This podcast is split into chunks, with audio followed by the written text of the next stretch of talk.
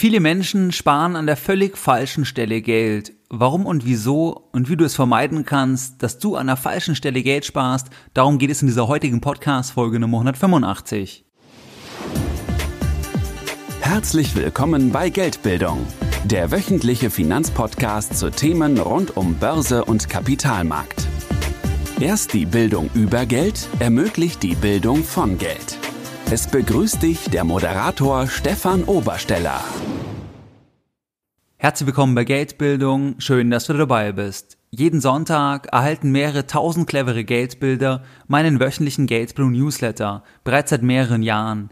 In diesem Geldbildung Newsletter gehe ich teilweise auf aktuelle Dinge ein, wie zum Beispiel die neue Fondsbesteuerung. Wir werden bald das Thema Bargeldbeschränkung thematisieren oder auch, was Warren Buffett in 2017 konkret bisher für Transaktionen getätigt hat. Teilweise neben den aktuellen Dingen nenne ich dir aber auch einfach weitere Tipps, die dich, dein Depot und deine Geldbildung wirklich weiterbringen. Wenn du hier noch nicht dabei bist, dann schließe dich uns gerne an und gehe jetzt auf www.geldbildung.de und trage dich direkt auf der Startseite für dieses kostenfreie Format mit deiner E-Mail-Adresse ein. In der heutigen Podcast-Folge Nummer 185 möchte ich mit dir über das Thema Geld sparen sprechen. Viele Menschen sparen meiner Meinung nach an der völlig falschen Stelle Geld. Sie legen den völlig falschen Fokus, wenn es um das Thema Geld sparen geht. Das heißt, sie treffen sehr irrationale, aus finanzieller Sicht betrachtet, sehr irrationale Entscheidungen. In dieser Folge möchte ich dir zeigen, warum das so ist aus meiner Sicht und wie du es vermeiden kannst, dass du an der falschen Stelle Geld sparst und wie du dich auf die wichtigen, auf die großen Stellen konzentrieren kannst. Kommen wir direkt zum ersten Punkt. Der erste Punkt ist, dass viele Menschen ihre eigene Zeit mit einer ökonomischen Null bewerten. Das heißt, sie setzen sehr, sehr viel eigene Lebenszeit ein, um am Ende dann 30 Euro einmalig zu sparen.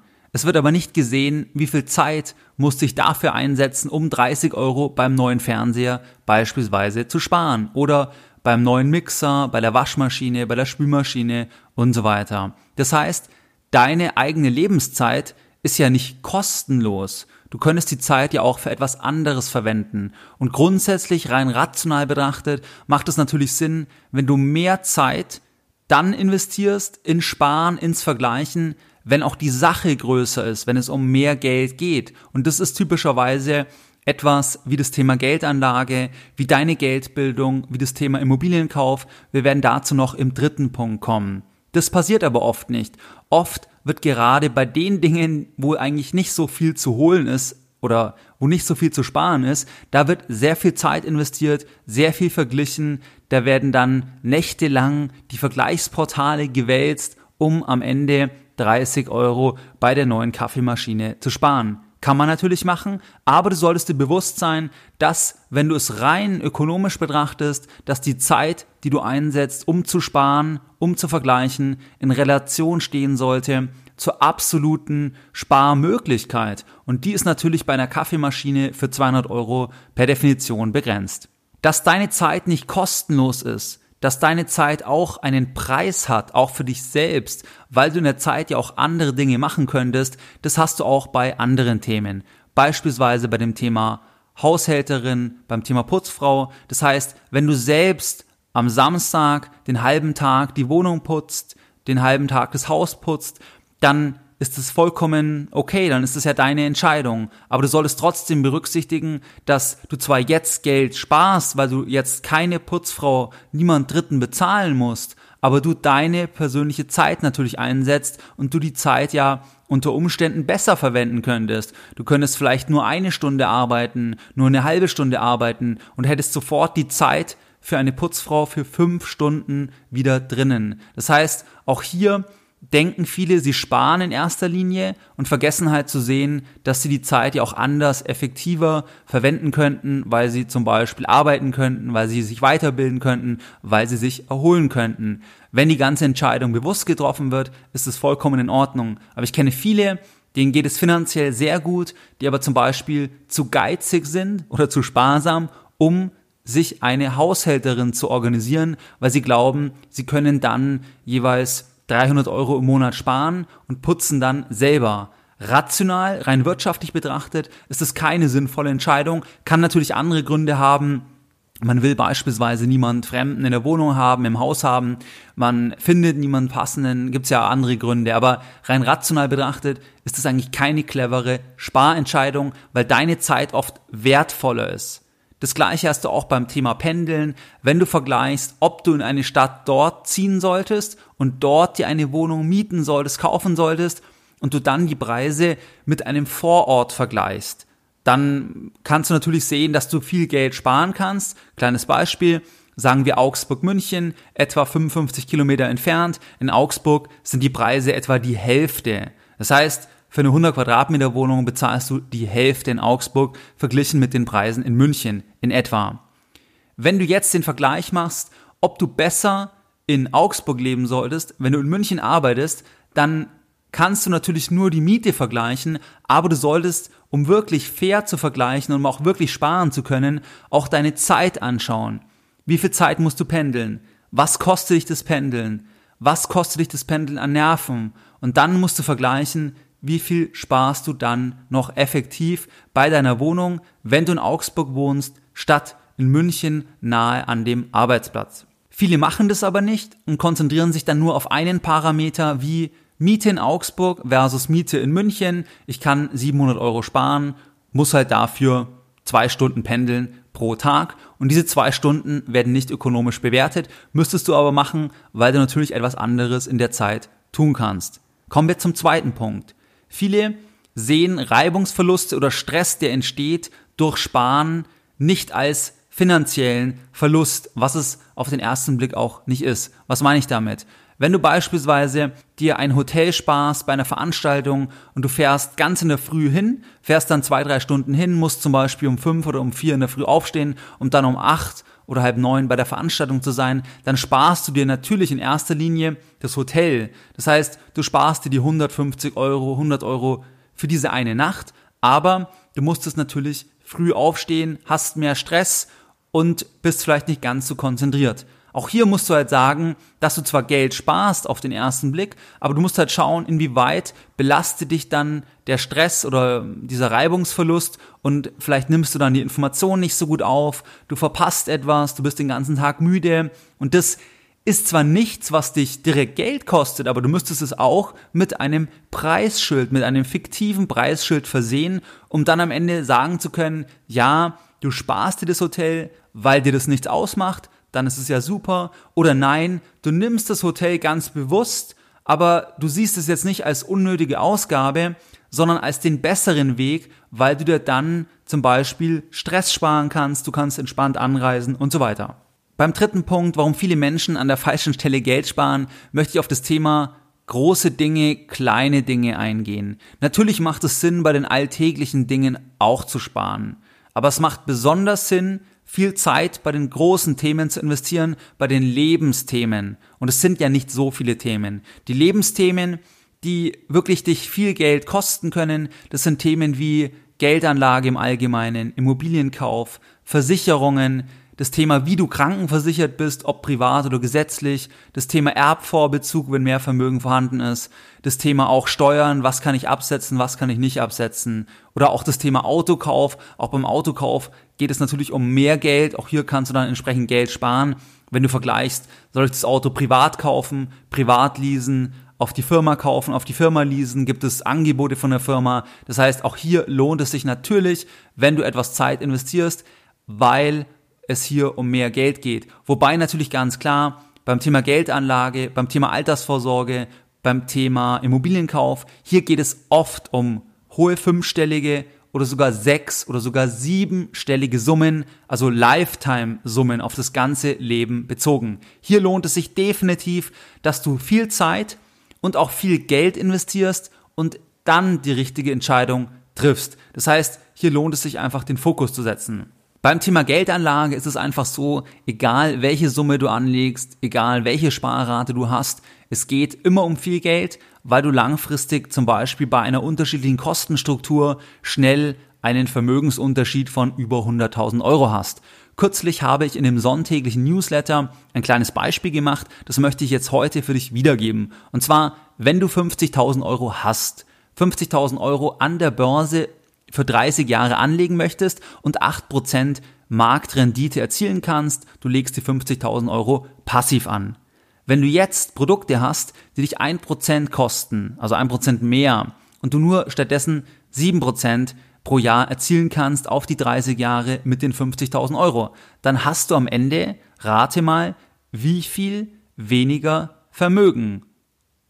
Du hast am Ende über 120.000 Euro weniger Vermögen wegen einem Prozent weniger Rendite pro Jahr, beispielsweise durch Kosten oder durch eine schlechtere Anlage. Das heißt, hier lohnt es sich doch, dass du dich im Vorfeld wirklich mit dem Thema auseinandersetzt, dass du in deine Geldbildung Zeit und Geld investierst, weil du hier den größeren Hebel hast, verglichen mit dem Thema Fernseher. Wenn du in deinem Leben fünf, sechs Fernseher kaufst, zehn Fernseher kaufst, keine Ahnung, dann geht es vielleicht insgesamt um 5.000, 6.000, 7.000, 8.000 Euro bei zehn Geräten. Lass es 10.000 Euro sein.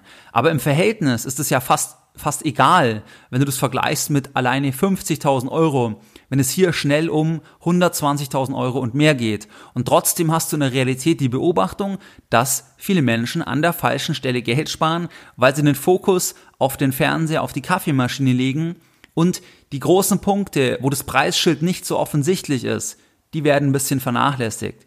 Beim Thema Geldanlage hast du halt einfach das Thema, dass du das Preisschild nicht hast. Du siehst ja nicht, was du hättest, wenn du dich anders entschieden hättest. Das heißt, man sieht ja gar nicht, was man für Geld verloren hat. Das hat auch mal Warren Buffett in der Richtung gesagt, dass das eigentlich die größten Fehler sind, die, die man gar nicht sieht, weil man den Vergleich gar nicht hat. Das heißt, man entscheidet sich ja irgendwie, zum Beispiel für eine bestimmte Versicherung, für eine bestimmte Anlage, und dann siehst du ja nicht, wie viel Geld hast du auf der Straße liegen gelassen und wie viel hättest du mehr, wenn du dich anders entschieden hättest. Das ist einfach wesentlich intransparenter. Es gibt kein direktes Preisschild verglichen mit dem Thema, der Fernseher kostet beim Mediamarkt 350 Euro und beim Pro-Markt 300 Euro. Das heißt, fokussiere dich beim Sparen auf die großen Dinge, auf das Thema Geldanlage. Immobilienkauf ist in der Regel die größte Entscheidung eines Menschen sich eine Immobilie zu kaufen und hier sollte man nicht ad hoc entscheiden. Auch beim Thema Versicherungen, wenn du jahrelang Versicherungen hast, du gar nicht genau weißt, welche Versicherungen du hast, du vielleicht die Versicherung nie überprüft hast, dann kostet dich das viel Geld und hier lohnt es sich, dass du dich damit beschäftigst, dass du dir Zeit nimmst und auch vielleicht sogar einen Honorarberater bezahlst, der mal die wesentlichen Versicherungen mit dir durchspricht oder beim Thema Geldanlage, beim Thema Portfoliostrukturierung, dass du ein Seminar von Geldbildung besuchst, hier Geld investierst, aber dann im Verhältnis natürlich viel, viel mehr Geld sparen kannst durch bessere Entscheidungen.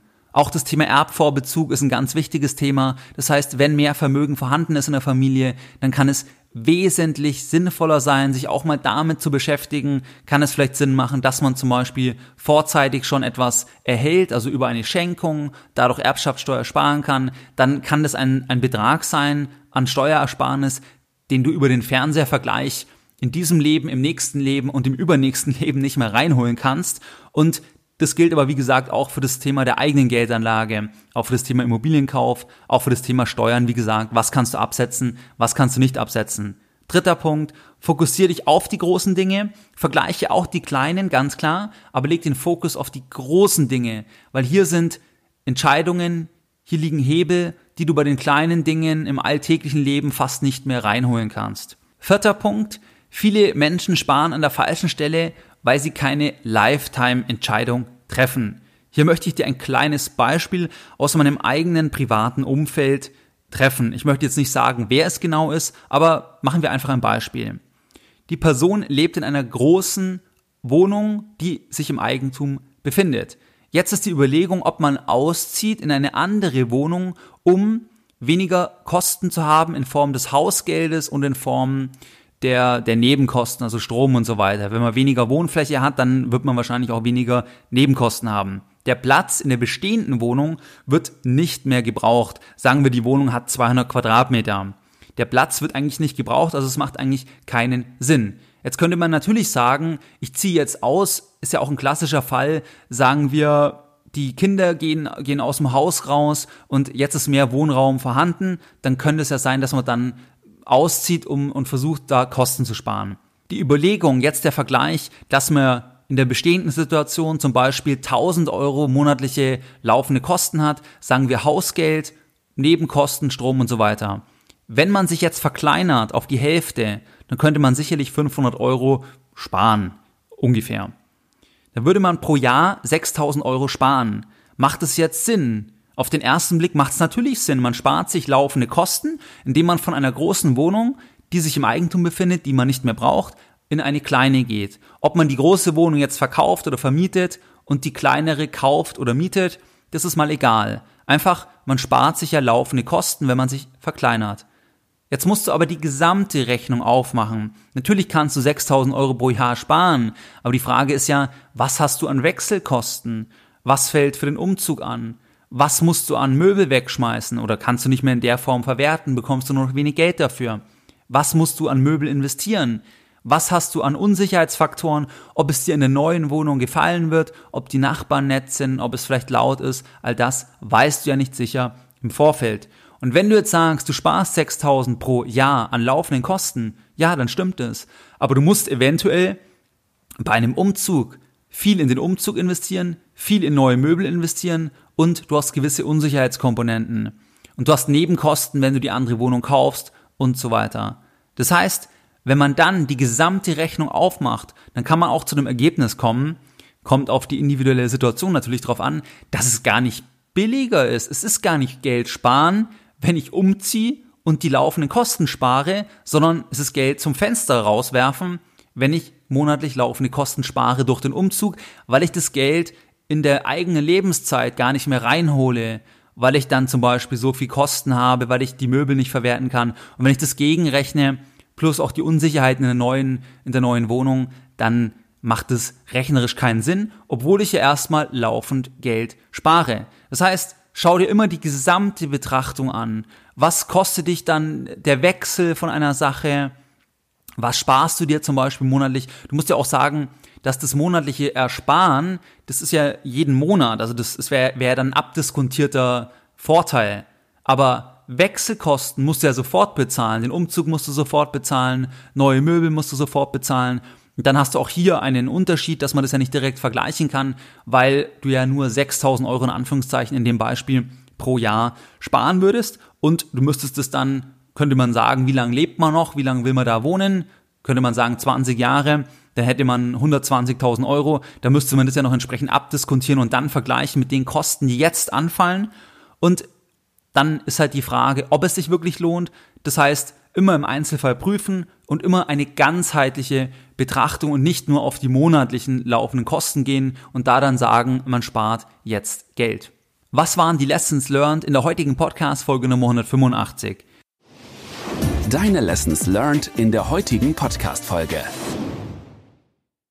Der erste Punkt ist, dass viele ihre eigene Lebenszeit nicht mit einem Preisschild versehen, weil man es ja auch nicht direkt bezahlen muss. Das heißt, wenn du viel recherchierst, dann sollte das rein rational betrachtet, kann immer auch andere Gründe dafür geben, aber rein ökonomisch betrachtet, dann muss das ja in einer Relation stehen. Wenn du 20 Stunden recherchierst, um am Ende 20 Euro zu sparen, dann steht es in keiner guten Relation. Oft ist es aber so, dass bei kleinen Dingen sehr viel recherchiert wird, Fernseher, Waschmaschinen und so weiter und bei großen Entscheidungen kaum recherchiert wird, keine Zeit genommen wird, kein, kein Geld genommen wird, um einen vernünftigen Vergleich zu machen. Das gilt auch für das Thema Pendeln. Das heißt, wenn du pendelst, musst du die Pendelzeit berechnen, bewerten auch. Du solltest auch natürlich den Stress bewerten und dann am Ende schauen, was ist besser und nicht nur Miete in Augsburg versus Miete in München vergleichen. Zweiter Punkt, Reibungsverluste, die durch das Thema Geld sparen entstehen und die man aber nicht quantifiziert. Das heißt, wenn man zu einer Veranstaltung reist, kein Hotel nimmt und ganz früh anreisen muss, dann den ganzen Tag kaputt ist, hat man zwar erstmal Geld gespart, aber man bezahlt es indirekt, indem man zum Beispiel müde ist, nicht so viele Informationen aufnehmen kann und so weiter. Dritter Punkt, kein Fokus auf die großen Dinge. Die großen Dinge machen den Unterschied aus, wie das Thema Geldanlage, Immobilienkauf, Versicherungen, Krankenversicherungen, Erbvorbezug, Steuern.